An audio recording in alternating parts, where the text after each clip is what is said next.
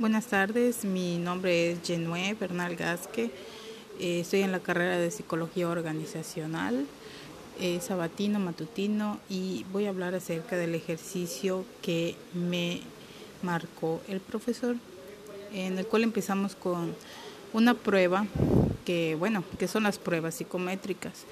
Una prueba puede ser una evaluación, un examen o un experimento que se lleva a cabo con la intención de comprobar algo psicológico. Por su parte, claro, es aquello que tiene relación con la psicología. Y la psicología es la disciplina enfocada al estudio de los procesos de la mente. Eh, las pruebas psicológicas eh, tienen la finalidad, bueno, en el caso de la clínica, evaluar la salud mental de un individuo. Ahora, en lo que viene siendo en el área laboral, se puede este, evaluar lo que viene siendo aptitudes, habilidades, inteligencia, etcétera, ¿no? Un sinfín para evaluar. Eh, en cuanto el desarrollo y la interpretación de estas pruebas deben de ser llevadas a cabo por un psicólogo o bueno, al menos un, experto que tenga eh, algún tipo de conocimiento en cuanto a la psicología. El objetivo de las pruebas psicológicas es obtener manifestaciones de la estructura psíquica de cada individuo o persona. El proceso de reclutamiento para integrar un equipo de trabajo que realmente funcione requiere de atención en varios aspectos para contratar a las personas correctas.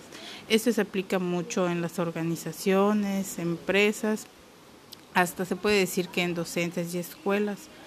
Por eso los encargados de recursos humanos deben de evaluar las capacidades y habilidades, así como las actitudes que se necesita en el puesto para que sus funciones se lleven a cabo de la forma adecuada. Esto lo veo muy aplicado en el área laboral.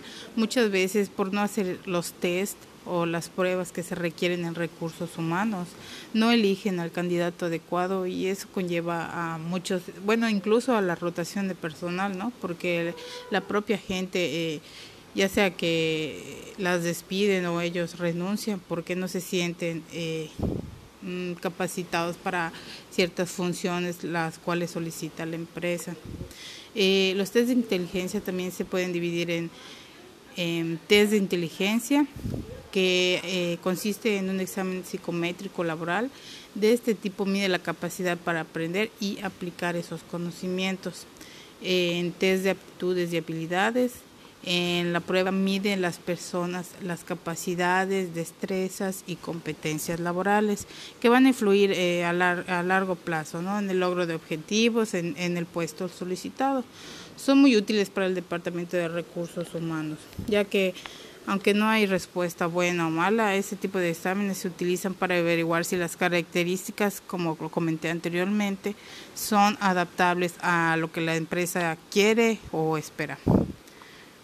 Eh, los test proyectivos hacen una tipificación de la forma en que los individuos interpretan la realidad conforme a la valoración de aspectos personales, sociales o de adaptación de relación y conflictos internos.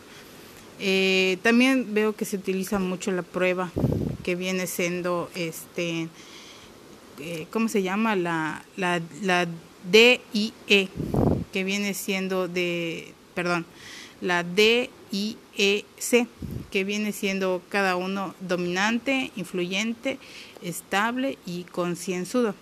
La dominante es decidido, competitivo, exigente, agresivo, brusco y arrogante. La influyente es sociable, locuaz, vigoroso, persuasivo, descuidado e indiscreto. La estable es calmado, cuidadoso, modesto, rencoroso, inexpresivo y testarudo. Y el concienzudo es preciso, lógico, disciplinado, reservado y perfeccionista. Además de su aplicación de recursos humanos, suele usarse eh, más bien en el área de ventas. La elección de las herramientas psicológicas más adecuadas depende de qué se quiere evaluar, para qué y quién.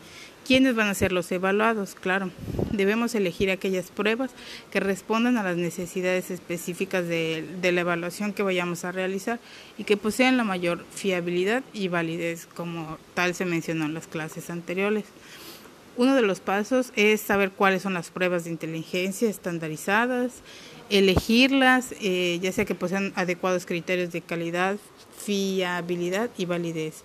También hay que seleccionar aquellos instrumentos que puedan aplicarse a la edad del sujeto eh, que vamos a evaluar. Un instrumento de administración o individual o grupal. Son cosas que hay que tener en cuenta a la hora de aplicar los test. Eh, seguir estrictamente las normas de aplicación, explicar el propósito de la evaluación y cumplir con las obligaciones éticas antes de iniciar la evaluación y después eh, solicitando el consentimiento del propio sujeto o representante legal y clarificando quiénes van a tener acceso a la información obtenida. Como bien se mencionó eh, en la clase de hoy, eh, las garantías éticas se refieren a una serie de aspectos fundamentales que guían el comportamiento de los profesionales. La ética es un conjunto de principios que definen lo que es bueno y lo que es malo en la vida humana. Así una persona o un comportamiento es calificado como ético.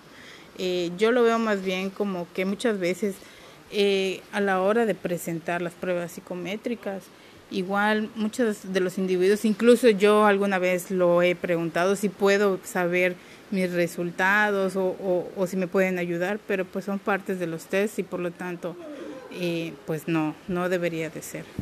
Entonces, este es todo por mi parte y es mi, mi aportación en cuanto a los test psicométricos.